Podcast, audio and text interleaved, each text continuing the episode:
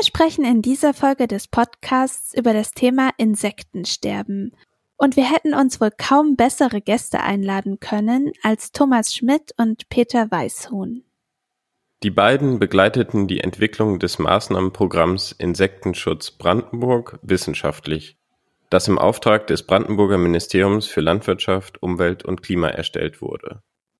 Und als Ergebnis ist ein Katalog von rund 50 Maßnahmen entstanden, für Landwirte und weitere Landnutzungsformen sowie zum Beispiel Forst oder auch kommunale Grünflächen. Und in diesem Katalog steht, was zum Schutz der Insekten getan werden kann. Das Dokument liegt jetzt beim Ministerium, um in Zukunft in Gesetze übertragen zu werden.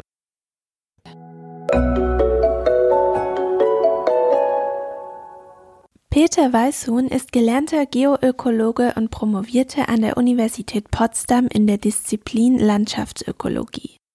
Aktuell ist er jetzt Projektleiter im Insektenschutz beim WWF. Und Thomas Schmidt ist Direktor des Senckenberg Deutsches Entomologisches Institut in Müncheberg und Professor für Entomologie und Biogeographie an der Universität Potsdam. Und bevor es jetzt gleich losgeht, wollen wir euch noch auf eine kleine Unstimmigkeit aufmerksam machen. Thomas Schmidt sagt am Anfang der Folge, dass in Brandenburg etwa zwei Drittel der Flächen landwirtschaftlich genutzt werden. Für das ganze Bundesland sind es allerdings nur circa 45 Prozent. Die Zahl zwei Drittel bezieht sich nur auf die am meisten landwirtschaftlich genutzten Landkreise Prignitz und Uckermark. Er hat uns darum gebeten, auf diesen Punkt noch einmal hinzuweisen. Und jetzt wünschen wir euch viel Spaß.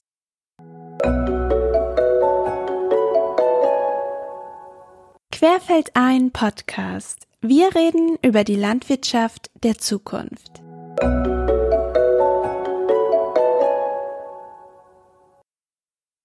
Und wir freuen uns sehr über unsere Gäste Peter und Thomas. Herzlich willkommen. Hallo. Hallo Julia. Heute im Podcast zum Thema Insektensterben fangen wir vielleicht mit einer breiten Einstiegsfrage an. Wir haben das Wort Insektensterben, Verlust der Artenvielfalt, Rückgang der Artenvielfalt und den Biodiversitätsverlust. An euch beide erstmal in die Runde. Welcher Begriff beschreibt das Problem am zutreffendsten und warum? Also das, das Insektensterben ist ein sehr komplexes Phänomen. Und der Begriff Insektensterben ist eigentlich so auch gar nicht richtig. Was wir beobachten, ist, dass wir immer weniger Individuen finden. Das heißt, die Biomasse, die Menge der Insekten, die ist stark rückläufig. Und da gibt es Untersuchungen drüber, die eben zeigen, dass in den letzten 30 Jahren etwa drei Viertel der Biomasse der Insekten verschwunden ist, also nur noch ein Viertel da ist, was es vor 30 Jahren gab. Und gleichzeitig gibt es einen sehr deutlichen Verlust an Vielfalt. Das heißt also, die Arten werden weniger, die wir finden. Und dann werden auch die Zusammensetzungen der Lebensgemeinschaften anders. Und da gibt's gute Untersuchungen, die zeigen, dass wenn man eine gewisse Artenzahl finden möchte, also das haben wir zum Beispiel in Baden-Württemberg sowas gemacht, äh, dann muss man heute sehr viel mehr Individuen sehen, um dieselbe Artenzahl zu finden, die man vor 50 Jahren gefunden hat. Das heißt also, die Lebensgemeinschaften werden heutzutage dominiert von wenigen häufigen Arten und die selteneren Arten, die machen heute einen viel geringeren Anteil aus als sie das eben vor wenigen Jahrzehnten ausgemacht haben. Das heißt, Verlust der Menge, äh, Verlust der Artenzahl und Verlust der Diversität. Das sind die Punkte, um die es eigentlich geht. Ja, da ist nichts hinzuzufügen. Dann komme ich gleich mal zur nächsten Frage. Und wir haben auch unsere Zuhörer über die Social-Media-Kanäle gefragt. Und das ist auch eine der Fragen, die über Instagram aufgetaucht ist. Was sind denn die genauen Ursachen? Beziehungsweise kennen wir überhaupt den Grund für das Insektensterben in der Landwirtschaft? Und weiter gefragt, trägt die Landwirtschaft überhaupt zum Insektensterben bei? Wie ist denn da so der aktuelle wissenschaftliche Stand? Also ich würde die Frage erstmal ein kleines bisschen korrigieren, weil das Insektensterben ist weder auf die Landwirtschaft beschränkt, noch ist sie der alleinige Verursacher. Mhm. Insektenverluste beobachten wir nicht nur in der Kulturlandschaft, sondern auch in urbanen Räumen oder Naturschutzgebieten und ich denke, Thomas, auch in Wäldern, da bin ich aber nicht sicher. Ja, du nix. Weniger, nicht ganz so stark, aber ja. auch. Genau. Und äh, natürlich ist es äh, schon so, dass einige landwirtschaftliche Praktiken schon sehr wesentliche Gründe für das Insektensterben sind. Also da ist zum Beispiel der großflächige Einsatz von Herbiziden und Insektiziden eine sehr einheitliche und intensive und großflächige Bewirtschaftung oder dass Strukturelemente in der Vergangenheit immer weniger geworden sind und insgesamt ähm, die Fläche immer intensiver genutzt wird. Also die, äh, das bezieht sich auch auf das Grünland, äh, dass zum Beispiel auch die Maat, wie das Grünland gemäht wird, eben nicht insektenfreundlich ist, sondern dass da schon viele Individuen auch wirklich sterben. Und diese Gründe lassen sich einfach nicht wegdiskutieren, auch wenn es natürlich weitere Aspekte gibt. Da gibt es den Klimawandel äh, oder ähm, die Lichtverschmutzung, um nur zwei zu nennen. Aber in der Kulturlandschaft ist die Landwirtschaft schon ein sehr, sehr starker Faktor. Vielleicht sollte man an dem Punkt auch noch ein Faktum äh, ergänzen. Wenn wir zum Beispiel uns Brandenburg anschauen, dann ist etwa zwei Drittel der Landesfläche von Brandenburg landwirtschaftliche Nutzfläche. In Deutschland ist es etwas mehr als 50 Prozent.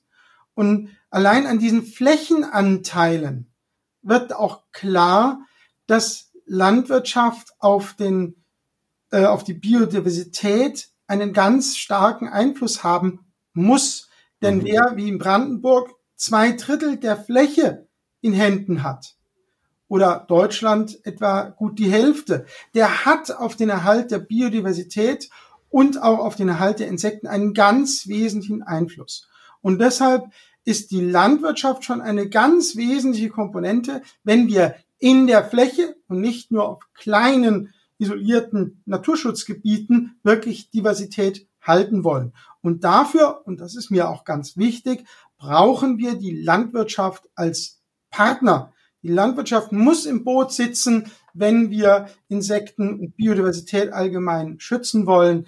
Eine Konfrontation äh, ist hier nicht förderlich, sondern eine sinnvolle Kooperation, die dazu führt, dass Landwirtschaft äh, und Biodiversität vereinbar werden. In der Vorrecherche haben wir gelesen, es gibt diese sogenannte Krefelder Studie, die eigentlich besagt, dass es nicht so ein ganz klares Wissen gibt, ob oder was genau in der Landwirtschaft für dieses Insektensterben verantwortlich ist. Könnt ihr dazu was sagen? Ja, in dieser äh, Studie wurden über einen Zeitraum von fast 30 Jahren Malaise-Fallen äh, aufgestellt. Das sind zeltförmige Fallen, in die Insekten hineinfliegen und dann durch ein äh, Tunnelsystem in ein Töpfchen fliegen, wo sie dann im Alkohol landen. Und dann kann man eben gucken, welche Biomasse ist denn da und äh, welche Arten sind da. Und das ist ein ganz tolles äh, System. Und die äh, Kollegen haben hier erst einmal wirklich nur die Biomasse sich angeschaut, also ein ganz grobes äh, Maß, um mhm. jetzt äh, Insekten einzuschätzen. Und jetzt kommt das Problem der Statistik. Äh, diese Malaise-Fallen standen eigentlich alle in Naturschutzgebieten, ähm, okay. die natürlich von Agrarlandschaft oder Wald oder was auch immer umgeben sind. Und das macht es natürlich ziemlich schwierig, hier genau herauszufinden, was sind denn die Ursachen dafür, dass eben diese starken Verluste da sind. Ja, wenn man eigentlich meinen würde, im Naturschutzgebiet, da darf das ja gar nicht passieren. Aber das Naturschutzgebiet ist natürlich nicht isoliert, sondern ist ein kleiner Bestandteil in einer Landschaftsmatrix, die sehr viel insektenfeindlicher noch ist als dieses Naturschutzgebiet. Und deshalb ist es eigentlich auch gar nicht erstaunlich, dass man mit den statistischen Methoden, die man hier anwenden konnte, nicht ganz klar sagen konnte, ja, es ist die landwirtschaftliche Intensivierung oder es sind die Insektizide oder es sind äh, diese oder jene Faktoren. Insbesondere da äh, wir noch komplexe Wechselwirkungen zwischen den ganzen äh, Faktoren haben und äh, auch dann noch Interkorrelationen zwischen den Faktoren. Das heißt also, eine intensive Bewirtschaftung ist meistens mit einem höheren Einsatz von Insektiziden verbunden, so dass ich dann gar nicht weiß, was ist es denn überhaupt? Ist es der Tatbestand, dass der Landwirt dort intensiver ähm, äh, bewirtschaftet, stärker düngt, oder ist es der Faktor, dass er mehr Insektizide äh, einsetzt, weil ich hier Interkorrelationen habe. Mhm. Ja, und deshalb ist es in dieser Studie schwierig gewesen zu sagen, was wirklich die Gründe sind, die hauptsächlich zu diesem Rückgang geführt haben. Wir haben aber andere Studien, die ganz gezielt auf äh, solche Fragestellungen gehen.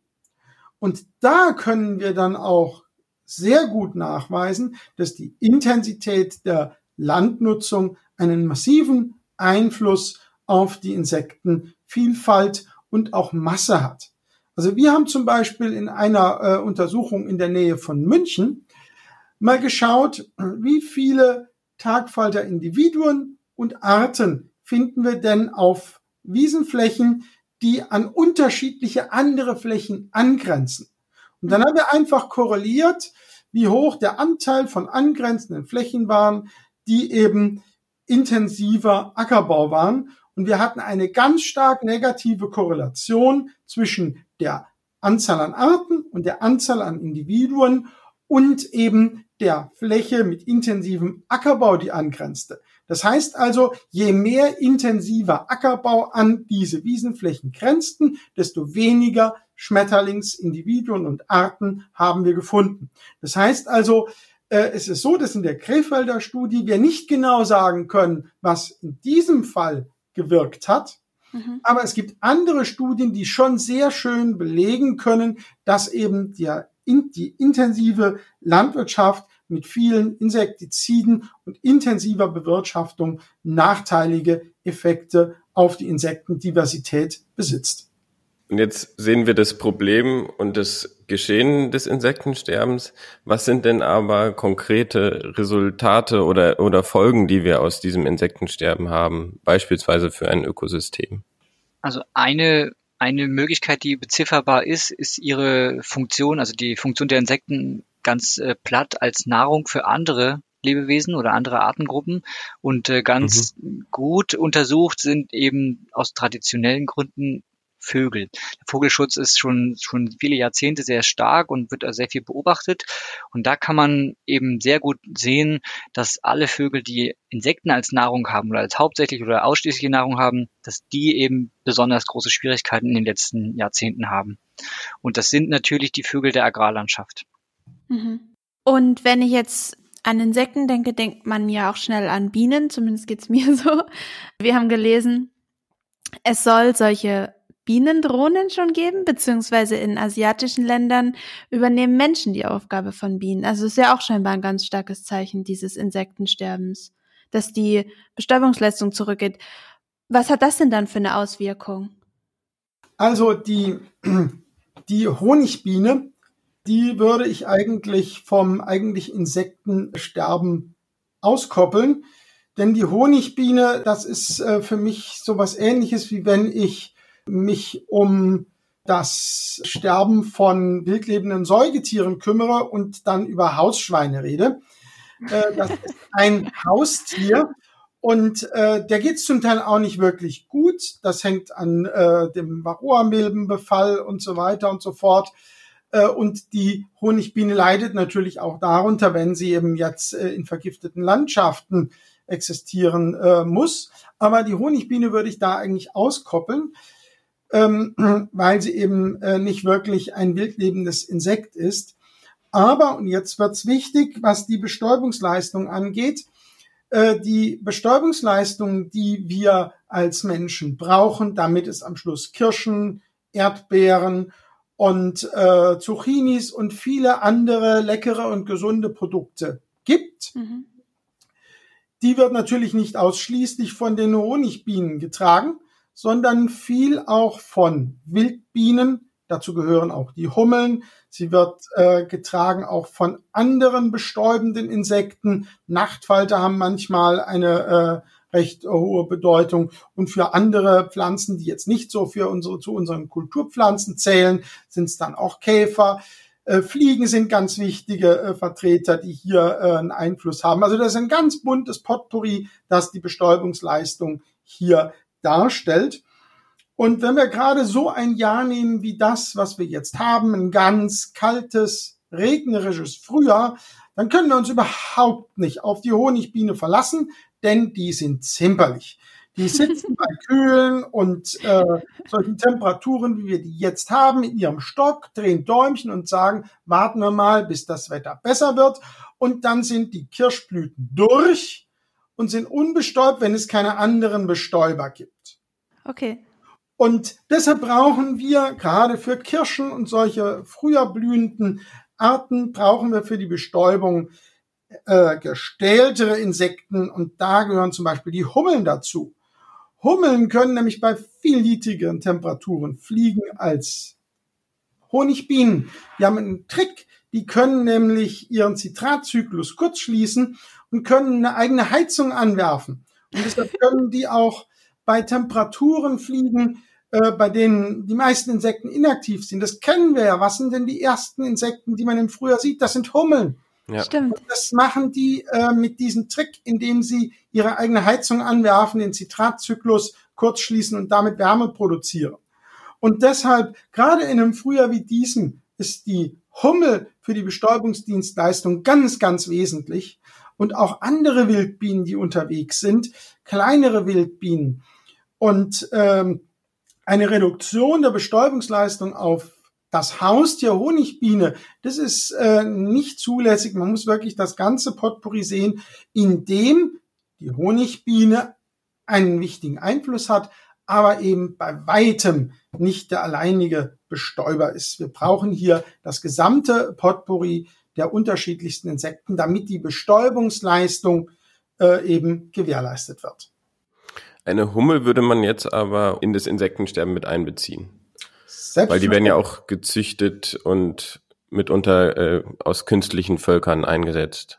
Ja, aber hauptsächlich in Treibhäusern. Okay. Weil man mittlerweile eben äh, herausbekommen hat, was für zuverlässige und tolle Bestäuber eben äh, Hummeln sind. Ja. Wenn man das Insektensterben jetzt betrachtet, würde man das als Phänomen in Deutschland beschreiben oder wie sieht es weltweit aus?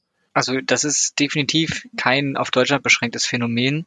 Thomas, du hast da vielleicht noch bessere Daten auch über die anderen Klimazonen hinweg, aber ich würde mal behaupten, in der in der modernen westlich geprägten Welt, wo wir eben eine moderne Landwirtschaft haben, moderne Forstwirtschaft, da äh, wo die gleichen Ursachen, die auch in Deutschland dazu führen, einfach vorzufinden sind, da ist das Phänomen definitiv äh, da und es gibt auch Studien, die den globalen Trend ähm, in, in großen Sammelstudien, in, in sogenannten Reviews, ähm, nachgewiesen haben. Ja, das ist absolut richtig. Also das Problem ist, dass die besten Daten, die wir haben, die sind aus Europa. Ja, weil wir hier äh, die längsten Zeitreihen äh, auch haben. Auch wirklich gute Daten sind aus äh, Nordamerika existent. Äh, die Datenreihen aus den Tropen sind sehr viel weniger. Wir haben da viel weniger Wissen. Was wir aber äh, ganz klar wissen, ist, dass zum Beispiel das Problem des äh, Insektenschwunds in Südamerika ganz massiv ist. Ja, ich meine, diese riesigen äh, Sojaplantagen, das ist ja der schlimmste Insektendiversitätskiller, den man sich überhaupt vorstellen kann.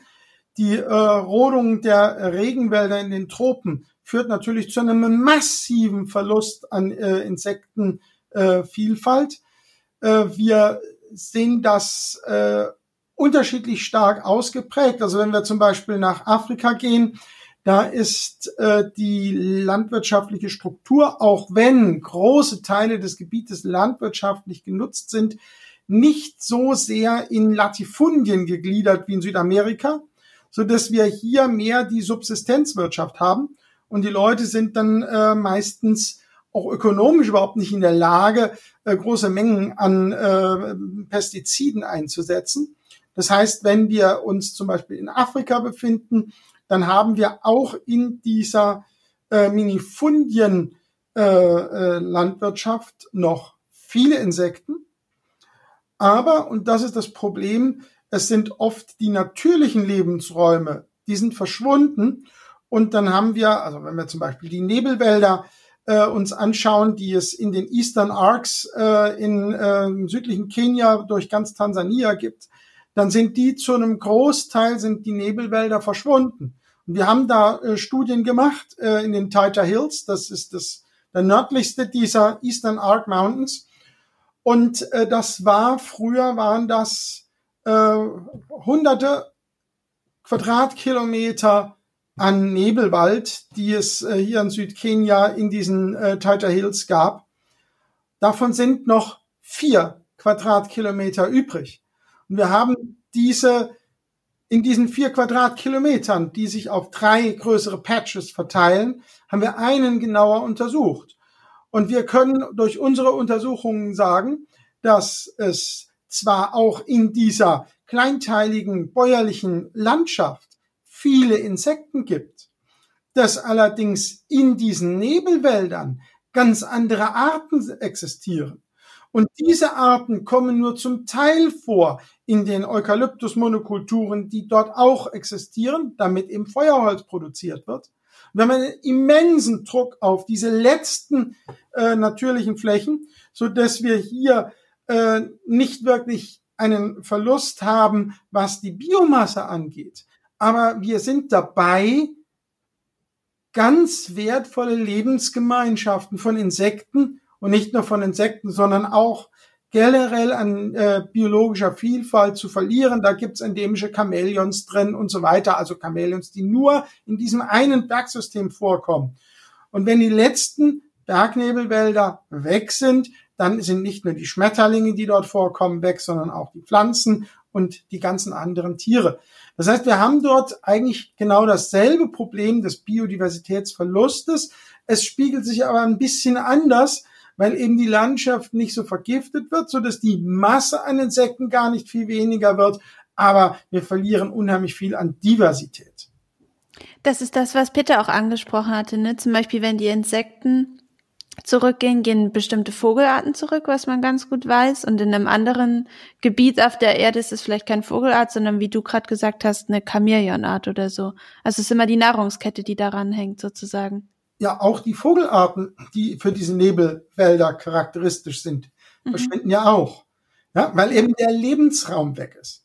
Ja, und das ist also die Situation in Afrika, die ein bisschen speziell ist äh, und sich massiv unterscheidet von der in Südamerika, wo wir eben diese riesigen Anbauflächen haben und ja. wo nach allem, was wir wissen, eben nicht nur die Diversität verschwindet, sondern auch die Biomasse, wenn es nicht gerade mal einen Ausbruch von Schädlingen auf äh, diesen Feldern gibt, die dann eben wieder mit der chemischen Keule äh, beseitigt werden.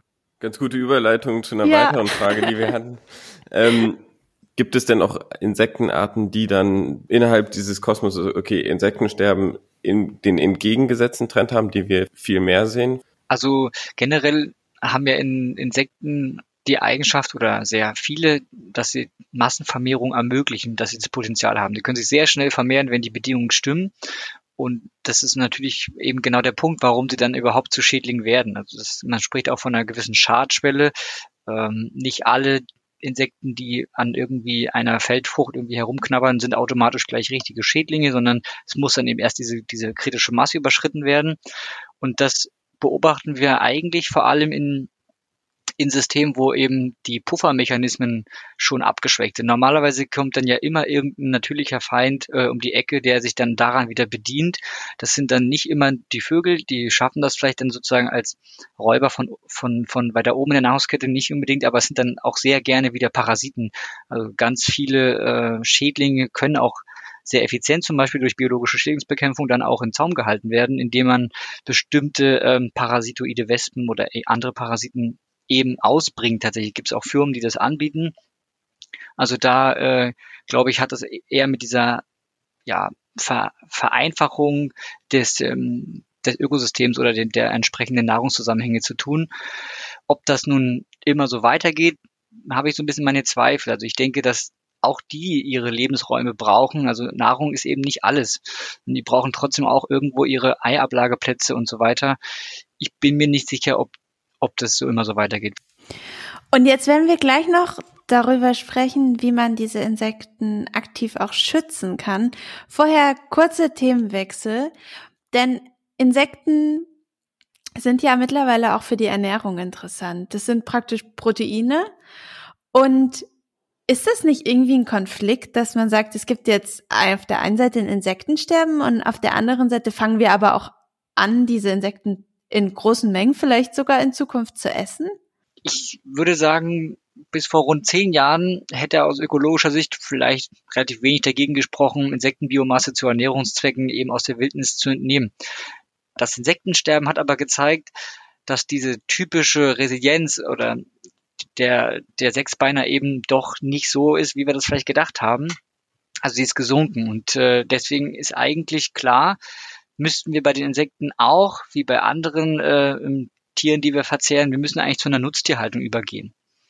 Und äh, dadurch können wir dann eigentlich die großen Reproduktionsraten der Insekten dann nutzen. Das ist, glaube ich, auch überhaupt so ein bisschen der Punkt, warum das jetzt so stark diskutiert wird, weil der Energieinput ähm, ist bei den Insekten, wenn man das rechnet auf sozusagen das, die Menge an Protein, die man rausbekommt, ist günstig. Man muss also, man kann geringwertiges Futter verwenden. Ähm, das ist zum Beispiel anders als bei der Aquakultur, ja, wo man dann irgendwie das, wo das Futter dann auch wieder relativ teuer ist, gerade ja. für die für die Raub, Raubfische. Aber das ist bei Insekten eigentlich nicht nicht der Punkt. Das ist sozusagen da schon eine attraktive Sache. Ähm, dann müssten wir allerdings natürlich gucken, wenn wir jetzt unser tierisches Protein aus anderen Quellen decken, dann müssen wir auch wieder gucken, was äh, denn da umweltethisch eigentlich so für eine Rolle spielt. Und was positiv ist, dass Massentierhaltung bei sehr vielen Insekten nicht so ein Problem ist wie bei äh, den Säugetieren, die wir sonst irgendwie so halten. Ja, das ist erstmal, glaube ich, ganz gut. Das könnte man als artgerecht ähm, dann bezeichnen. Das wäre dann so ähnlich wie bei einigen Fischarten auch in der Aquakultur wieder. Okay, ja. ähm, ne, dass sozusagen Schwarmwesen da ähm, mit dieser Enge nicht so nicht so ein Problem haben. Also könnte man nachweisen, dass das die nicht da unter Stress stehen, wie das jetzt bei Schweinen oder so ist. Ja. Ähm, was aber vielleicht nicht unbedingt einfacher ist bei herkömmlichen Nutztieren, ist, dass die Insekten doch in der Regel, und ich kann, da kann Thomas vielleicht nochmal ergänzen, ob es überhaupt Ausnahmen gibt, die sind schmerzempfindlich. Und deswegen ist eigentlich der Verantwortungskreis äh, für, die, für die Naturgüter sozusagen da genauso anzusetzen wie vielleicht bei den, bei den höheren Tieren. Dahinter steckt so ein bisschen die Idee, dass es so unterschiedliche Anforderungen gibt. Also wenn man jetzt sich mal vorstellt, ich entferne jetzt Teile von einer Pflanze, ich beschneide irgendwie meine Hecke, dann hat man das irgendwie vor sich selbst oder vor irgendwie einer Moral kaum zu rechtfertigen, während es bei den, ja. Der Entfernung von Teilen eines Tieres doch deutlich ähm, stärker irgendwie uns moralisch in Frage stellt, ob das irgendwie zulässig ist. Ja, wir machen das natürlich bei einigen Dingen, aber dann haben wir irgendwie da einen guten Grund für. Und ich glaube, das ist bei Insekten nicht so einfach, dass man das Thema einfach so abbügeln kann. So, das, mit denen können wir es ja machen. Die sind im wie gesagt, auch tierisch schmerzempfindlich und ähm, da muss man sich mit diesem Thema beschäftigen, bevor wir da irgendwie groß einsteigen. Ja, und also äh, was jetzt noch die, äh, äh die Biomasseproduktion äh, für die Ernährung angeht, ähm, also wie Peter gesagt hat, es ist auf jeden Fall so, äh, dass das nur durch Züchten geht. Und das wird ja gerade in Asien auch schon relativ intensiv gemacht mit Grillen und äh, diversen Käferlarven äh, äh, Larven und so weiter. Und da wird ja doch gute Biomasse produziert. Nicht nur von Insekten, also in Asien äh, steht Vogelspinne zum Beispiel auch hoch auf der Delikatessenliste. Ne, also es gibt gerade in Laos, da gibt es eine Region, da werden sehr gerne ganz dicke Spinnen gegessen. Und wenn man auf die Märkte geht, dann gibt es so riesen Haufen mit, mit Vogelspinnen, die man dann kaufen kann, äh, so wie bei uns eben Krabben oder sowas. Ne? Und also muss ganz lecker sein. In China steht Skorpion hoch oben auf der äh, Crunchy-Liste. Also da gibt's schöne Sachen, die man bei den Wirbellosen da alles essen kann. Werden zum Teil auch wild gefangen, aber verantwortungsvoll müssten wir das eben züchten. Und das ist äh, genauso wenig ein Problem für die Insekten, die draußen sind, wie es für die wildlebenden Vögel ein Problem ist, wenn ich jetzt vielleicht heute Mittag ein Hühnchen esse. Okay, das heißt, dass da gibt es keine Konkurrenz. Wenn, wenn man jetzt auf diese Art von Protein umsteigen will, muss man sich da keine Sorgen machen, was die Biodiversität angeht, was das Insektensterben angeht. Nein.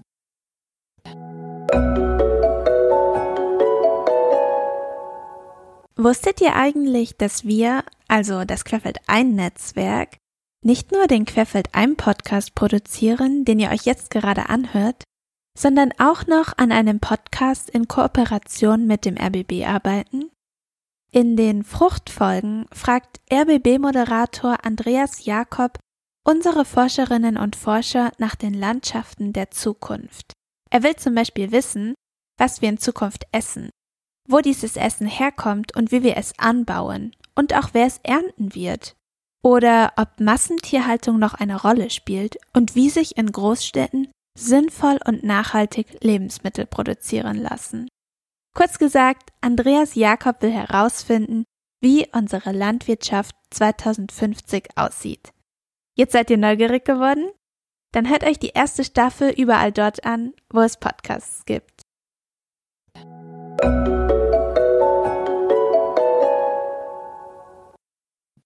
Kommen wir mal zurück von der Ernährung vielleicht wieder zum Insektensterben an sich. Kann man sagen, dass es für Insektenpopulationen einen gewissen Kipppunkt gibt und danach geht es nicht mehr zurück? Also so ein Punkt, ab dem man nichts mehr retten kann. Und wo sind wir da? Also ich glaube generell, dass es immer eine Vielzahl von Kipppunkten gibt. Ähm, das hängt auch immer ganz stark von der Raum, räumlichen Perspektive ab. Also wie groß siehst du sozusagen ja. das Beobachtungsfenster?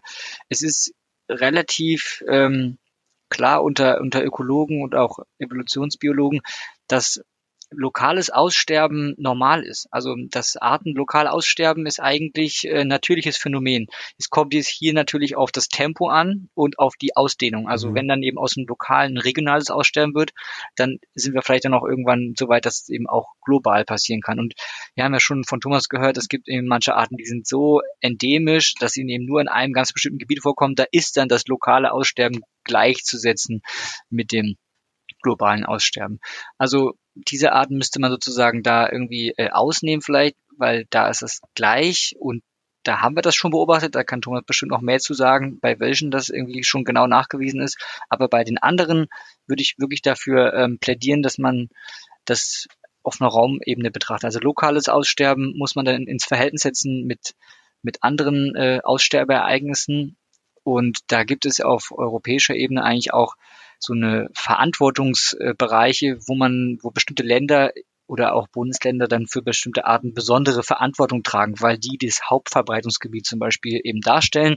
Da ist es dann äh, da an der Stelle sozusagen ist dann vereinbart, da, da dürfen die auf keinen Fall aussterben, weil das muss das sozusagen das Grundgebiet, aus dem die dann vielleicht eben auch andere Gebiete wieder besiedeln können. Also dass dieses, dieser Gedanke, dass ähm, Neu, Neubesiedlung stattfindet, der, der muss man da mitdenken.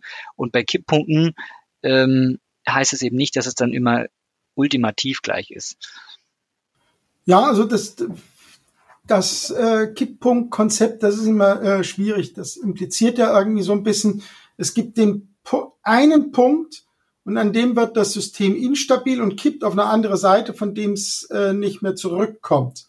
Ich meine, äh, in ganz vielen Fällen ist natürlich das Zurück sehr viel schwieriger als das Kaputtmachen.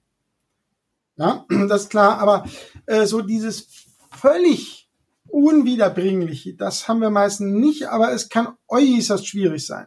Völlig unwiederbringlich ist natürlich, das hat Peter ja gesagt, wenn eine Art weg ist, weg ist weg. Ja, da äh, ist dann nichts mehr zu machen. Äh, wenn wir uns jetzt anschauen, wie viele Arten haben wir denn, Insektenarten, die nur in Brandenburg vorkommen? Keine. Wie viele Insektenarten haben wir denn, die nur in Deutschland vorkommen? Das, äh, ich weiß nicht, ob es da welche gibt. Ich glaube, es sind auch keine. In Europa sieht es schon ganz anders aus. Also schon in Österreich gibt es äh, Schmetterlings-Attackfalterarten, die nur in Österreich vorkommen. Ja, und dann in ganz kleinen Bereichen noch in Norditalien. Also es gibt äh, den ähm, den äh, weißpunktigen äh, Mohrenfalter, der kommt nur in Österreich vor. In kleinen Bereichen in österreichischen Alpen. Und wenn wir dann nach Südeuropa gehen, dann gibt es einen ganzen Haufen von Tagfalterarten äh, und generell von Insektenarten, die eben in kleinen Bereichen in Südeuropa vorkommen. Und wenn man die dort ausrottet, dann ist weg, weg. Ne? Wenn wir jetzt nach Deutschland gehen, dann gibt's aber bei uns endemische Unterarten. So gibt es zum Beispiel an der Mosel den sogenannten Mosel-Apollo. Das ist eine Unterart des roten Apollos. Und die gibt es nur an der unteren Mosel. Äh, also äh, die von Koblenz dann etwa äh, na, noch nicht mal 100 Kilometer äh, Mosel gibt es Vorkommen, wo eben dieser Mosel-Apollo auftritt. Und äh, der hat eine bestimmte äh, Färbung der roten Flecken und ist dadurch unterschieden von allen anderen roten Apollos.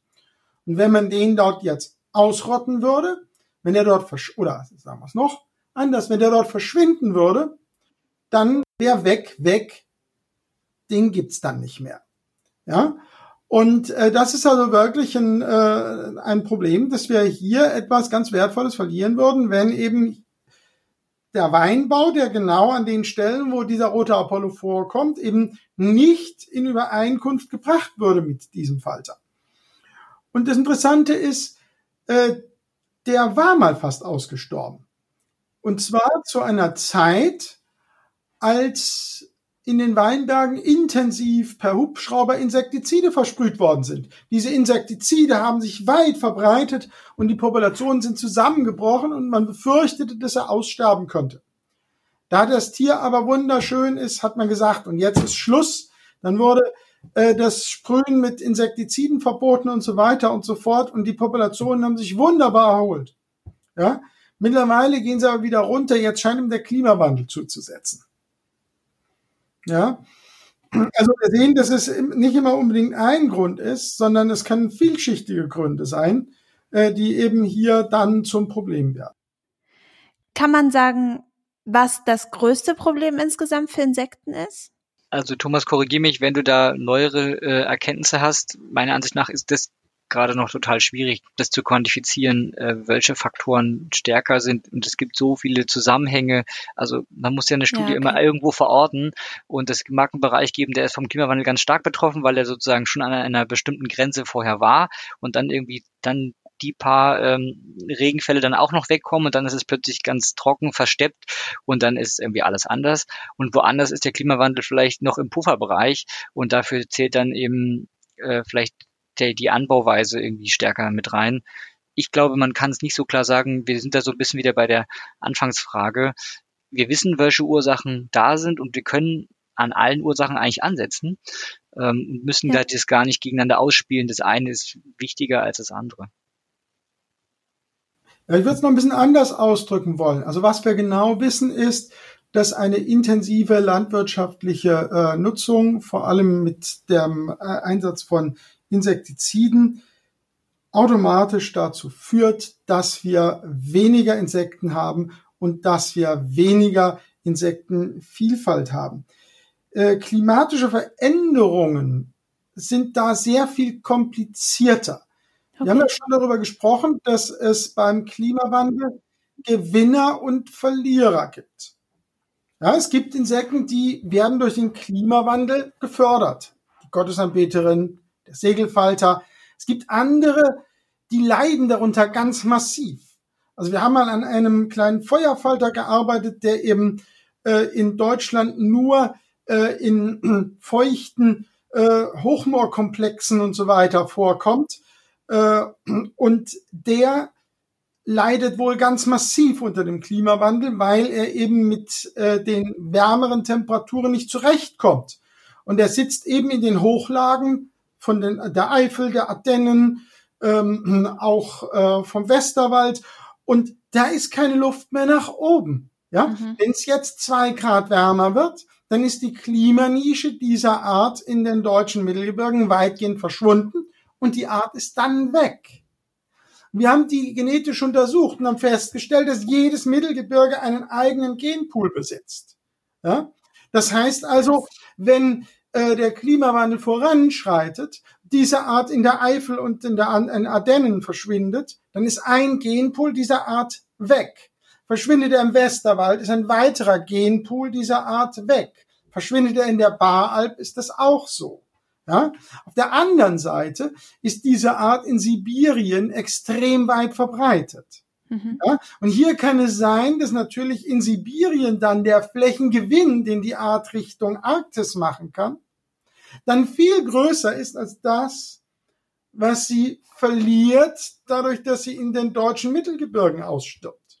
Aber was ganz sicher ist, ist, dass wir einen Genpool bei uns verlieren, der in Sibirien dann nicht existiert. Mhm. Ja, also es ist eine ganz viel, äh, vielschichtige Sache, die da beim Klimawandel passiert. Und wir sehen, dass da wahnsinnig viel passiert. Wir haben gerade eine äh, äh Arbeit eingereicht über die ähm, Gebirgstagfalter in Salzburg, also einem Teil von Österreich. Und da können wir sehen, dass in äh, den letzten 100 Jahren sich die Verbreitungsgebiete um 300 Meter nach oben verschoben haben. Können wir anhand der Daten, die eben in guter Qualität bis, nein, seit 1960, pardon, also wir haben Daten zurück bis 1800 Schlag mich tot, ab 1920 lässt sich vieles auswerten und diese Höhenverschiebung, da haben wir nur genug Daten ab etwa 1960. Mhm. Und also in äh, diesen 60 Jahren haben sich die durchschnittlichen Verbreitungshöhen der Hochgebirgsschmetterlinge um 300 Meter nach oben verlagert. Und das heißt natürlich ganz automatisch, so ein Berg wird er nach oben, hat er immer weniger Fläche. Klar. Ja? Das heißt also, wenn ich ein, ein Verbreitungsgebiet 300 Meter nach oben verschiebe, dann ist das nicht eine Verschiebung, sondern eine dramatische Verkleinerung des äh, Gebiets, in dem die Art ja. vorkommen kann. Außerdem passiert noch was. Äh, wenn ich die einfach nach oben verschiebe, verschiebe ich die Art auf einmal in Bereiche, wo ich nur noch Fels und Geröll habe. Was sollen denn die Raupen dann fressen? Ja, mhm. das heißt, ich bekomme eine, ein Auseinanderklaffen der Klimanische mit äh, der, äh, dem Bereich, wo die Tiere von dem, was da an Pflanzen wächst, überhaupt leben können. Und da komme ich wirklich in riesige Probleme. Und gerade für Hochgebirgsorganismen ist der Klimawandel ein ganz besonderes Problem, weil irgendwann ist das Gebirge zu Ende und dann ist nichts mehr mit Höhenverschiebung. Klar, dann ist der Gipfel zu Ende. Genau, dann ist man am Gipfel und dann stirbt man aus. Ja. Dann wird die Luft dünne und dann ist sie weg, sozusagen. das trifft's gut. Was kann man denn nun tun, damit es den Insekten besser geht, damit das Aussterben vielleicht zurückgeht, gestoppt wird? Was gibt es für Möglichkeiten? Also das ist ja jetzt äh, auch beim WWF mal täglich Brot. Ähm, wir wollen vor allem in der Kulturlandschaft ansetzen, weil Thomas hatte schon gesagt, die Flächenanteile sind, sind sehr groß, äh, deutschlandweit eben mehr als die Hälfte und ähm, man kann da eben vor allem was schaffen, wenn wir mit den Landwirten zusammenarbeiten. Wir betrachten die da auch ganz gerne als Gestalter der Landschaft. Ähm, das sind sie wirklich. Sie formen die. Mit ihren Entscheidungen, was sie dort anbauen und wie sie es anbauen, ähm, formen sie die Landschaft. Und mit ihnen zusammen wollen wir zum Beispiel, und das, wir können jetzt nicht irgendwie über 50 oder 100 verschiedene Maßnahmen sprechen, das würde den Rahmen sprengen, aber so ein paar augenscheinliche Dinge will ich mal beispielhaft nennen. Also im Grünland zum Beispiel, da ist ja der Haupternteprozess eben die Maat. Und da kann man sehr viel für die Insekten tun. Wir sprechen dann immer gerne von einer insektenfreundlichen Maat, die dann so ein, so ein Gesamtpaket ist. Also das heißt, wir müssen ein Mähgerät verwenden, was so wenig wie möglich Insekten erstmal unabsichtlich schreddert. Da ist zum Beispiel der Balkenmäher eine gute Option. Dann ist es eine Frage, wie oft mähen wir überhaupt und wie großflächig. Also die, die Großflächigkeit ist eigentlich fast das größere Problem. Das ist einmal alles gleichzeitig gemacht wird. Natürlich für einen Arbeitsgang ist es praktisch, ne? Man fährt einmal rüber, wenn alles irgendwie reif ist oder eben erntereif ist und dann äh, wird es mit einmal gemacht. Da kann man zum Beispiel mit Landwirten sprechen und ihnen da auch sie dabei unterstützen, auch finanziell, dass es eben den Aufwand lohnt, das zum Beispiel in vier Etappen zu ernten das Grünland. Dann hat man immer eine, einen Bereich, der eben dann weiterhin noch als Nahrung äh, oder eben auch als Lebensraum zur Verfügung steht. Und dann ist auch noch eine äh, Sache, die sehr viele Insekten wirklich das Leben kostet, ist, wenn man das Mähgut, was hinten sozusagen dann irgendwie rauskommt aus dem, aus dem Traktor oder wie auch immer das Gerät dann nachher aufgebaut ist, das nennt sich sogenannte Aufbereiter. Die quetschen das äh, Mähgut, damit das Wasser rauskommt, damit es schneller geht mit dem Trocknen, damit man es schneller irgendwie einholen kann. Und das ist ja sehr bildlich sich vorzustellen, was da mit den Insekten passiert, die dann da mit drin sind. Also da könnte man die Überlebensrate dann doch nochmal deutlich erhöhen. Aber das Entscheidende ist also nicht nur die die Mortalität sozusagen bei dem Vorgang zu reduzieren, sondern eben auch wirklich dafür zu sorgen, dass sie irgendwie auch noch abhauen können. Also das kann man auch in bestimmten Mustern irgendwie mähen, äh, wo dann mehr Fluchtmöglichkeiten bestehen. dass sie also wirklich noch weglaufen können vor dem Mähgerät und es muss eben Streifen geben, die übrig bleiben. Und vielleicht auch noch eine Ergänzung dazu. Es geht ja nicht nur um den, um den Lebensraum während der Vegetationszeit, wo irgendwie Sommer und schön, schön warm ist und alles irgendwie wächst und gedeiht. Insekten brauchen ja auch irgendwie eine, eine Möglichkeit, um zu überwintern in irgendeiner Form. Und deswegen sind da auch noch Altgrasstreifen eine ganz tolle äh, Sache, die man machen kann. Und ähnliche Maßnahmen gibt es dann auch noch im Acker und äh, im urbanen Bereich kann man auch noch ganz viel machen. Und ja, vielleicht, Thomas, reden wir auch noch ein bisschen was darüber, was jeder äh, bei sich im Garten machen kann. Sind das Maßnahmen, die in dem Programm stehen, was wir eingangs erwähnt hatten?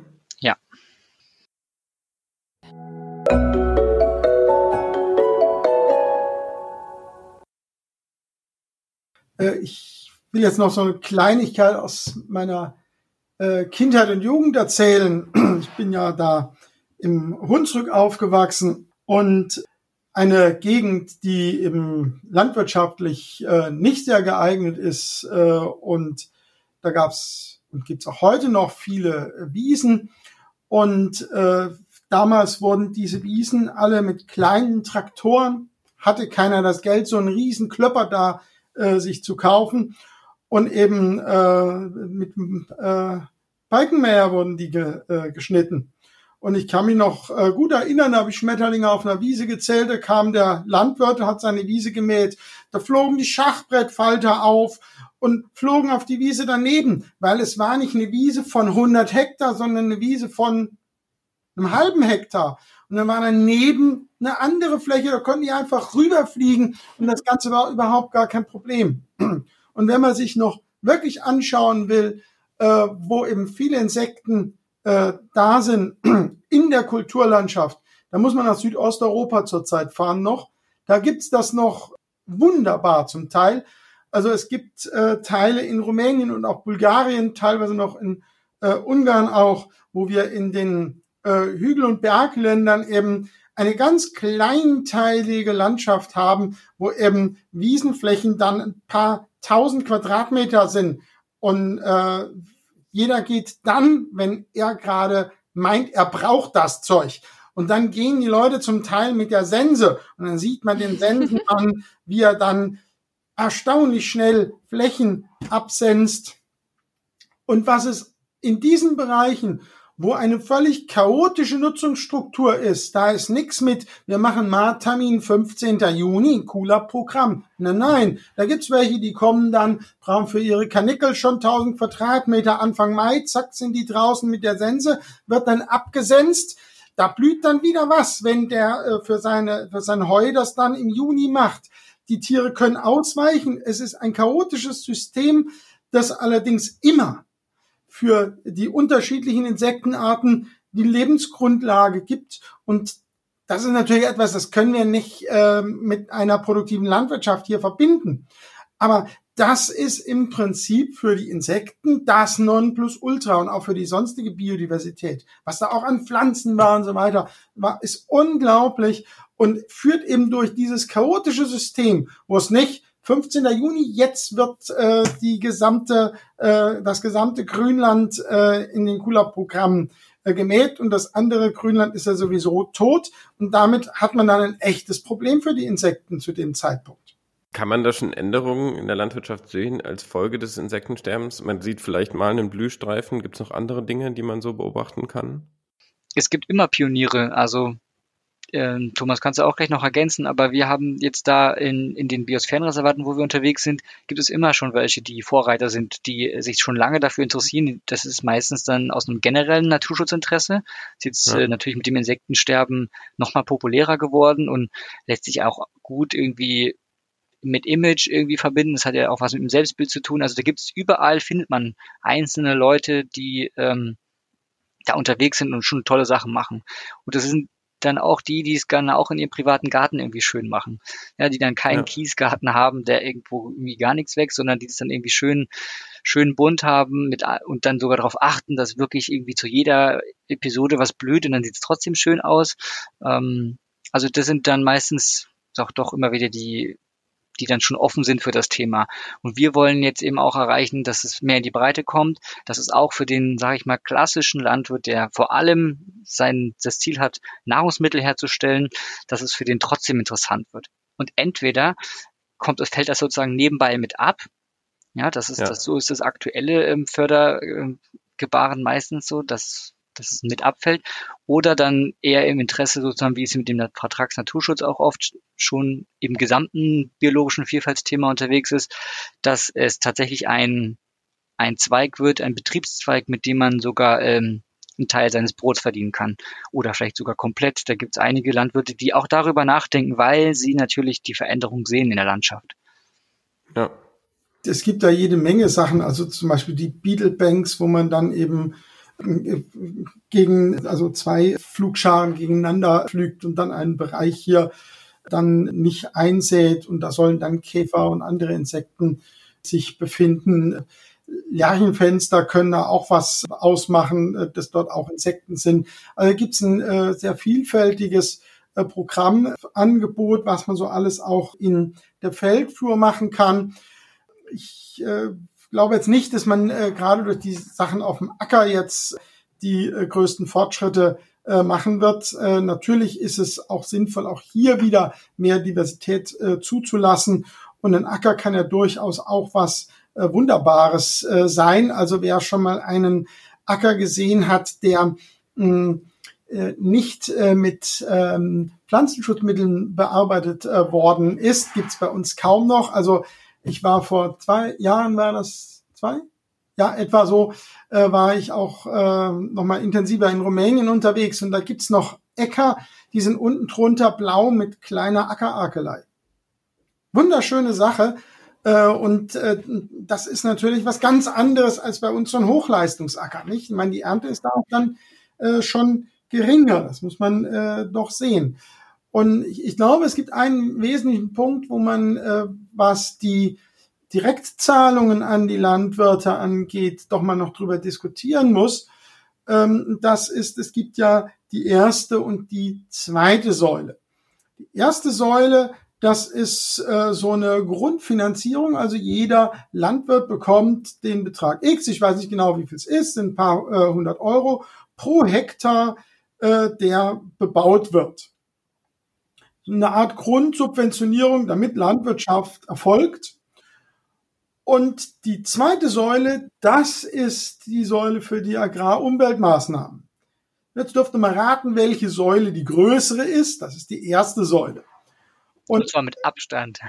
Ja, mit riesigem Abstand ist das die größte der Säulen. Und da sagen die Landwirte, ja, und die brauchen wir unbedingt. Und wenn die Säule äh, verkleinert wird, dann bricht die Landwirtschaft, also nicht alle, aber es gibt Landwirte, die das behaupten. Ich hatte gerade äh, ein äh, Fachgespräch äh, im Bundestag veranstaltet durch die FDP und da waren also Landwirte, die meinten, wenn äh, die erste Säule, wenn die nicht mehr da wäre, dann würde die Landwirtschaft in Deutschland zusammenbrechen und ähm, äh, die zweite Säule, das wäre ja viel zu äh, unzuverlässig und dann auch noch so, da äh, greifen ja dann noch Umweltschutzverbände dann auch noch was ab, um ihre Flächen zu ähm, pflegen. Ich glaube, dass äh, wir uns die Pflege unserer Kulturlandschaft etwas kosten lassen müssen.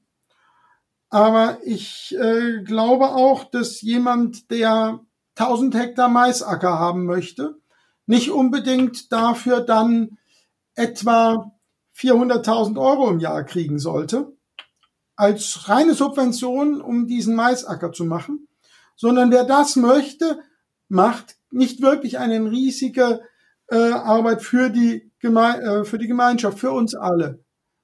Der muss auf Weltmarktniveau arbeiten und derjenige, der 50 Hektar wunderbare Blumenwiesen hat, der tut was für die Insekten, der tut was für die Vögel, der tut was für die Pflanzen und der tut was für uns alle, denn wo möchten wir denn am Wochenende unsere Seele baumeln lassen? Auf den 1000 Hektar Maisacker oder auf den 50 Hektar wunderbarer Landschaft mit Blumenwiesen äh, und Diversität? Das heißt, jemand, der sowas macht, der sollte dafür ganz anders bezahlt werden, als er das jetzt bezahlt wird. Und dann hat man die Wahl. mache ich die 1000 Hektar Maisacker oder die 50 Hektar Blumenwiese? Wo ich dann im Prinzip bei der Blumenwiese weitgehend dafür bezahlt werde, dass ich die Kulturlandschaft erhalte und ein wertvolles Naturgut für uns alle erhalte. Und der andere, der produziert für den Weltmarkt. Kann man auch nicht. Das führt auch dazu, dass auf den Flächen, die wirklich hochproduktiv sind, wird produktiv dann gearbeitet. Die sind nämlich wettbewerbsfähig. Ja, wenn wir die, äh, es ist ja dann nicht so, dass dann die ganze Magdeburger Börde nur noch Blumenwiesen sind. Denn das rentiert sich dann auch nicht. Ja, da ist es viel besser, kann man auch dann äh, umweltfreundlicher machen als mit äh, jede Menge äh, Agrochemikalien. Aber da ist es auch sinnvoll, intensive Landwirtschaft zu betreiben. Wir brauchen ja was. Jeder von uns will was essen. Ja? Und das geht dann auf solchen wirklich guten Böden, wird dann intensiv Landwirtschaft getrieben. Und dort, wo eben äh, ich eh nicht so viel produzieren kann, da geht's dann eher dahin, dass wir die Kulturlandschaft erhalten, dass wir die Diversität erhalten. Und um das hinzukriegen, glaube ich, dass es unabwendbar ist, dass eine Umverteilung von Mitteln aus der ersten in die zweite Säule erfolgt, damit ich einen größeren Anreiz habe, gerade auf den wenig produktiven Standorten, die aber biologisch gesehen die interessantesten sind. Ja, wo wachsen denn Orchideen? Die wachsen nicht in der Magdeburger Börde auf den besten Böden. Die wachsen irgendwo hier in Brandenburg auf einem armen Moor oder äh, auf irgendeinem Kalkmagerrasen in der Schwäbischen Alb. Da kann ich eh keine Intensivlandwirtschaft betreiben. Und da muss ich dann etwas dafür bezahlen, dass das erhalten bleibt. Mhm. Das wäre jetzt ein Wunsch an die Politik. Wie ist es denn für Bürgerinnen und Bürger? Was wäre denn da etwas, was gegen ein Insektensterben helfen könnte, in der, vielleicht in der Konsumentenentscheidung? Ja, so ein bisschen die Frage, ob es äh, auf dem Teller wieder anfängt. Ne? Also ich glaube, unser Lebensmittelkonsum macht äh, da ganz viel, weil mit unserer Kaufentscheidung fördern wir eine bestimmte Art von Produktion. Also ich spreche natürlich jetzt von, von biologisch äh, ähm, produzierten Lebensmitteln. Wenn, wenn ich die mehr kaufen, kaufen kann, dann ähm, führt es natürlich dazu, dass das ganze System biologischer Land, äh, Ökolandbau ähm, funktioniert. Ne, also es macht ja auch keinen Sinn, irgendwie zu verordnen. Jetzt müssen alle irgendwie Ökolandbau betreiben, wenn es dann gar keine Nachfrage da, danach gibt. Also es muss auch ein bisschen, bisschen zusammenpassen, so Angebot und Nachfrage. Wir leben ja aktuell in einer, in einer äh, Marktwirtschaft und es ist ja auch ein ganz gutes System, irgendwie Angebot und Nachfrage irgendwie zusammenzubringen. Aber deswegen habe ich eben als Konsument, glaube ich, schon ganz großen Einfluss. Und natürlich auch äh, die Unternehmen gerade der Lebensmitteleinzelhandel schaut natürlich auch ganz genau hin, wo sind die Entwicklungen. Und da ähm, kann man, glaube ich, sehr starke Dynamiken entfalten. Wir haben es in den letzten Jahren ja gesehen. Der tatsächliche Konsum an, an Bioprodukten ähm, war jetzt nicht in so einer steilen Kurve, aber es war überhaupt ein Bereich, der eben gewachsen ist und dann sind die Investoren da an, angetanzt und haben gesagt, super Wachstumsbereich, stecken wir rein, wir entwickeln neue Produkte und dann wurde das Angebot größer, dann konnte man mehr konsumieren, dann ging die ganze Spirale sozusagen im, im positiven Sinne dann, dann los. Also da kann man, glaube ich, als Konsument schon mal sehr viel machen, was man eben einkauft. Und dann natürlich ist kann man politisch sich äußern, man kann mit, äh, mit seinen Freunden über das Thema sprechen. Das ist, glaube ich, auch ganz wichtig, einfach aufmerksam machen. Ähm, Insekten sind wirklich faszinierende Lebewesen und es ist wert, sie zu schützen. Ähm, das ist ein Thema und natürlich unsere Wahlentscheidungen machen was aus. Und ich glaube, was jetzt dann viele auch gerne hören, was kann ich denn konkret machen? Ähm, so mit den Händen ja. oder so. Jeder, der einen Garten hat, äh, ist natürlich herzlich eingeladen, in dem Garten ein bisschen Wildnis zuzulassen, ein bisschen ähm, ein bisschen Vielfalt reinzubringen. Also ich glaube, auch da wäre es toll, wenn man sein Schönheitsempfinden vielleicht noch, mal hinterfragt, ob man wirklich den ähm, ganz mit der goldenen Schere gestutzten Rasen braucht, wo wirklich nur eine Art irgendwie drin ist, oder ob es nicht vielleicht auch doch schön ist, wenn, wenn ganz, kann man ja auch ganz kontrolliert machen. Ja, bestimmte Bereiche ein bisschen wilder, ein bisschen bunter sind. Ähm, da kann man auch auf die, gibt es ganz viele Internetseiten, findet man ganz schnell Informationen, welche ähm, Blumen wirklich geeignet sind. Es gibt ja auch so ein paar paar exotische wo dann die Blüten gar, gar keine Nahrung enthalten. Die sehen nur schön aus. Also da kann man dann auch noch ein paar kleinere Fehler sozusagen dann vermeiden, in dem guten, wenn man den guten Willen dann sozusagen schon aufbringt. Ähm, also mit dem Garten geht ganz viel und wer keinen Garten hat, kann natürlich auch äh, auf dem, vielleicht irgendwie im Balkon irgendwie da übers ganze Jahr irgendwie Blütenangebot bereitstellen oder vielleicht sich eben auch mit Leuten zusammentun und irgendwo Gemeinschaftsgärten oder so. Ich glaube, das ist auch noch eine, eine schöne Option, die ganz viele Nebeneffekte mit sich bringt. Es macht natürlich nur Sinn, wenn einem das so drumherum auch noch alles Spaß macht. Also ich bin ein ganz großer Fan davon, dass Naturschutz oder auch Insektenschutz eben auch Spaß machen muss. Ich sehe auch gerade in Berlin ganz viel diese Werbung, ähm, von, von einem Biomarkt, schütze Hummeln mit Haferflocken, geht zum Biomarkt. Also bringt das sozusagen wirklich was, wenn ich als Konsument mir genau überlege, wofür ich mein Geld ausgebe. Wie sieht's denn zum Beispiel aber mit Insektenhotels oder Bienenstöcken auf dem Balkon aus? Bringt das auch was? Also der Bienenstock auf dem Balkon, das ist die Nutztierhaltung in der Stadt. Die wir schon angesprochen hatten. Äh, genau. Also äh, das Interessante ist, dass der Honig, der in Berlin geerntet wird, geringer schadstoffbelastet ist als der Honig, der in Brandenburg geerntet wird, weil eben äh, in Berlin eben keine Landwirtschaft stattfindet und eben die Bienen dann nur an äh, schöne Balkonblumen und in den Parks und sonst sowas unterwegs sind und dort einen äh, sehr hochqualitativen Honig dann einsammeln, was man ja erstmal überhaupt nicht äh, vermuten würde. Also Stadthonig ist weniger äh, mit in, sehr viel weniger mit Insektiziden belastet als Landhonig. Ne? Also der Stadthonig ist eine sehr gute Alternative zum Landhonig. Ähm, aber gehen wir jetzt ähm, mal auf äh, andere äh, Tiere, die da so leben können. Ja, es ist natürlich ganz nett, wenn man äh, auf seinem Balkon ich hatte einen Großonkel, der lebte mitten in St. Wendel, ist eine Kleinstadt im Saarland. Und äh, der hatte einen kleinen Balkon und auf dem kleinen Balkon gab es so eine kleine Vertiefung, die unters Dach ging. Und da hat jedes Jahr hatten da Hummeln drin ein Nest gebaut. Und äh, dieser Onkel war immer ganz begeistert und schwärmte dann immer, wenn die Hummeln kamen und äh, äh, hat dann unterschieden die große und die kleine äh, Steinhummel. Das stimmt zwar nicht, weil die großen waren die Königinnen und äh, die kleinen waren dann die Arbeiter.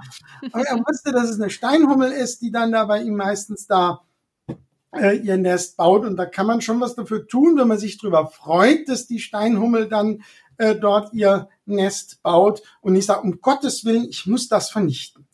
Ja, also da kann äh, man auch ganz im Kleinen äh, was tun äh, indem man einfach sagt, ja, äh, ich akzeptiere, dass da Hummeln neben mir wohnen und die machen mir ja auch gar nichts. Ja, und häufig ist es ja auch, sind die Ängste ja auch gar nicht so, also sind die Ängste meistens nicht, nicht rational begründet. Ne? Also viele haben ja vor, vor Hornissen und so weiter und in anderen Westen ganz große Angst, dass sie einen stechen und so. Und das ist ja auch gar nicht erlaubt, irgendwie die eigentlich wegzumachen, aber wer guckt schon so genau hin?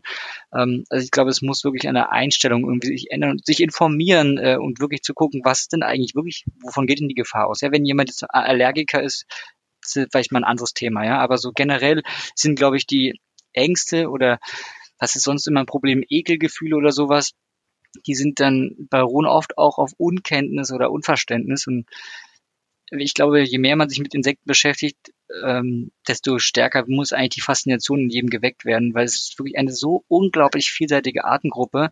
Ähm, wenn man das mal mit anderen Artengruppen, mit Säugerchen vergleicht, das ist irgendwie, das ist das ist eine ganz andere, andere Dimension. Also das macht ganz viel und ich glaube, das hat eben wirklich auch mit viel drüber sprechen zu tun. Wer eben keinen Garten hat oder keinen grünen Daumen, redet mit den, äh, mit, mit euren Freunden, mit euren Freundinnen irgendwie darüber, was Insekten denn so sind und ich glaube, wirklich Info Information ist da auch schon ganz wichtig. Wir hatten noch eine ganz ähm, spannende Frage über, ich glaube, Twitter war es äh, reingekommen, ob es Studien zur psychologischen Wahrnehmung von Insekten gibt, von faszinierend bis super eklig. Denn äh, Menschen schützen ja vor allem Dinge, die sie mögen. Das fand ich ganz spannend, die Frage. Ich weiß nicht, ob euch beiden da was bekannt ist. Also was man sagen muss, ist, dass das Image der Insekten äh, in der letzten Zeit ja viel besser geworden ist. Also äh, das ist wirklich ins Bewusstsein gekommen, dass Insekten was Spannendes sind, dass Insekten nicht nur Igit sind, Ja, und äh, dass äh, wir uns drum kümmern sollten, dass es davon genug gibt. Ne? Ich meine, es gibt natürlich Insekten, die beliebter sind. Tagfalter, das ist schon, ne, was man, also normalerweise, wenn einer sagt Schmetterlinge, meint er Tagfalter und nicht Schmetterlinge, denn Schmetterlinge, da sind ja auch die Nachtfalter dabei und die werden ja immer despektierlich als Motten bezeichnet. Was völlig falsch ist. Motten ist eine ganz kleine Gruppe äh, bei den Nicht-Tagfaltern, die sind noch nicht mal richtige Nachtfalter, sondern Einschmetterlinge. Ja, also äh, ist alles ein bisschen schwieriger. Äh, aber äh, also ja, natürlich muss man schon so ein bisschen das vorn hinstellen. Also wenn wir Werbung dafür machen, äh, dass äh, wir äh, eben äh, Insekten schützen müssen, dann bilden wir nicht einen kleinen schwarzen Käfer ab oder irgendwie sowas, sondern einen Schwalbenschwanz oder irgendwas Tolles, Schönes, ein Tag vor dem Auge, obwohl das überhaupt nicht selten ist. Aber damit kann man Blumentopf gewinnen. Und das ist auch eine Verkaufsstrategie. Und äh, zum Teil ist es dann auch so, also wir haben da gerade jetzt ist vor zwei Tagen angenommen worden, eine Studie gemacht, in der wir gezeigt haben, dass die Arten, die auf der FFH-Liste drauf sind, eigentlich. Was ist das für eine Liste? Ah, das ist die europäische Schutzliste für äh, Tiere und Pflanzen. Mhm. Und die Arten, die da bei den Tagfaltern drauf sind, äh, die sind nicht nur ausgewählt worden, weil sie eben äh, besonders zu schützen wären, sondern wir können klar nachweisen, äh, dass äh, die Hälfte der Entscheidung, ob so eine Art auf die FFH-Liste, also diese spezielle Schutzliste raufkommt, die Hälfte der Entscheidung ist, ob das Vieh schön ist. Und die andere Hälfte ist, ob das Tier wirklich unbedingt geschützt werden muss. Wir haben dann eine Alternativliste gemacht und äh, haben dann äh, ein Ranking gemacht der europäischen Tagfalter und haben dann eben die Tagfalter, die wir als die schönsten empfanden, nach diesem Ranking haben wir vier Kriterien genommen und die FFH-Liste und unsere Priorisierungsliste haben wir dann 40 Leuten vorgelegt und die haben dann gesagt, wie schön die sind. Und dann haben sie die, die wir anhand der optischen Eigenschaften rausgesucht hatten, das sind die 20 schönsten Schmetterlinge Europas, die haben ganz hohe Rankings gekriegt. Mhm. Und die, die wirklich zu schützen sind, weil sie ganz selten sind, äh, ganz anspruchsvoll und sonst was, die haben ganz niedrige Rankings gekriegt, weil das waren relativ kleine, unscheinbare. Und die FFH-Arten, die waren genau in der Mitte. Ja, also äh, dann haben wir dann auch diskutiert, ja, ist denn das jetzt schlimm, dass eben die FFH-Liste, ja, dass diese Schutzliste für Europa nicht diejenigen drin hat, die die aller, die den meisten Schutz brauchen? Auf der einen Seite ja, weil man den Schutz nicht auf das kanalisiert, was es wirklich am meisten braucht. Auf der anderen Seite ist es aber auch gut, dass was dabei ist, wo wir sagen, guck mal, diesen schönen Schmetterling, den erhalten wir jetzt dadurch, dass die Wiese so und so gemäht wird. Ja? Und dann werden vielleicht die anderen auch mitgeschützt. Genau, zumindest zum Teil. Und, ja. und das ist nämlich, man muss es auch immer verkaufen. Ja? ja.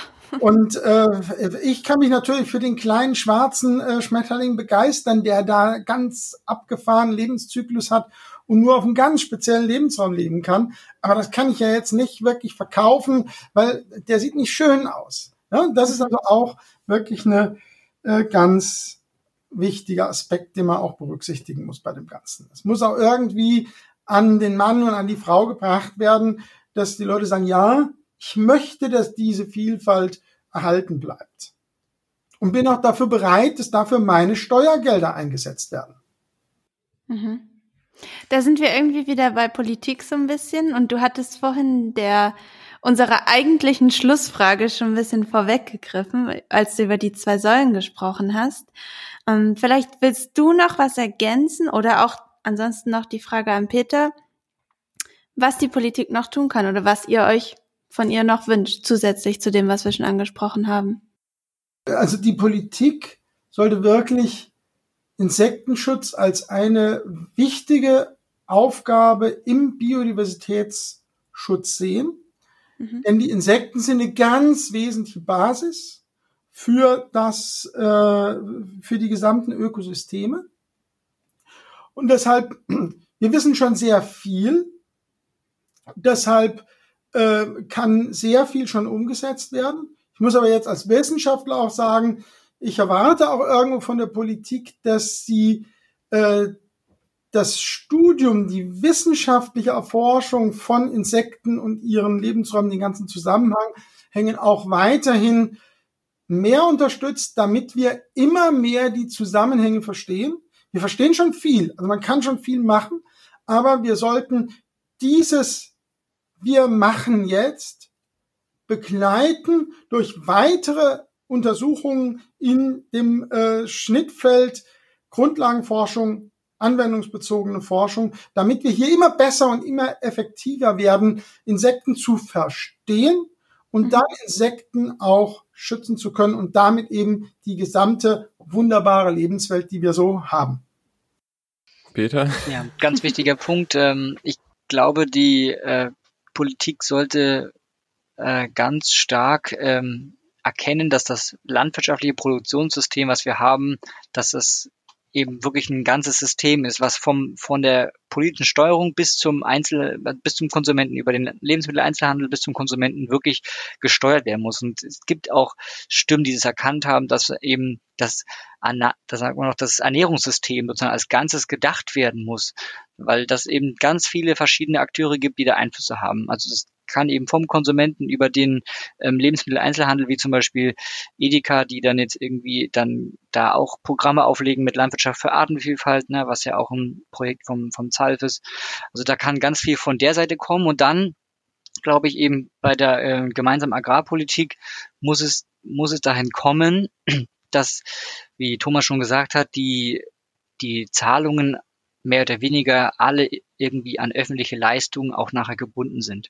Und dabei muss man beachten, dass die Akteure, mit denen wir ja unbedingt arbeiten wollen, das sind jetzt in der Landwirtschaft natürlich die Landwirte und Landwirtinnen, dass die uns dabei nicht unter die Räder kommen, dass wir ganz doll darauf achten, was, äh, was deren Realität ist. Denn die sind ganz stark getrieben in, von diesem System. Ja, sie haben nicht mhm. die Freiheiten, wie man sich das vielleicht so vorstellt. Und das wäre das Mitdenken, ihre äh, zentrale Position. Und dann, das wäre sozusagen die große Politik. Und dann habe ich noch einen Wunsch auch an die lokale Politik, dass auch auf kommunaler Ebene Insektenschutz in den Rahmen, den es jetzt schon gibt, eben gemacht wird. Und da gibt es ein paar sehr einfache Maßnahmen, die auch unter anderem eben in dem Katalog stehen, äh, dass sie die Grünflächen anders bewirtschaften. Und es gibt auch schon Vorreiterkommunen und auch schon Vereinigungen von, von Gemeinden, die Insektenschutz äh, voranbringen. Weil da sehe ich nämlich, dass wir viel näher bei den Menschen sind. Und wenn die sehen, dass wir, dass im Gemeinderat irgendwie das Thema bedacht wird und dass wirklich was passiert, dass sich was ändert, dass dann auch Leute überlegen, ja, eigentlich kann ich da auch privat zu beitragen. Also da glaube ich, mit der europäischen Debatte werden wir die Leute nicht irgendwie hinterm Ofen hervorlocken, aber sie ist ganz wichtig, um das dicke Brett zu bohren und gleichzeitig, ähm, weil wir, glaube ich, wirklich nicht viel Zeit verlieren dürfen beim Insektenschutz. Wir müssen jetzt was ändern. Ähm, und da wünsche ich mir von der Politik eben auch, dass auch, auch auf den kleineren Ebenen der jetzige Spielraum, der da ist, eben ausgenutzt wird, um insektenfreundliche Bewirtschaftung, Landnutzung im Allgemeinen möglich gemacht wird oder sogar befördert wird. Super Schlusswort am Ende. Wir kommen ans Ende. Wir bedanken uns auf jeden Fall noch für eure Teilnahme nochmal. Es war ein super Gespräch. Wir freuen uns, dass ihr dabei wart. Vielen Dank.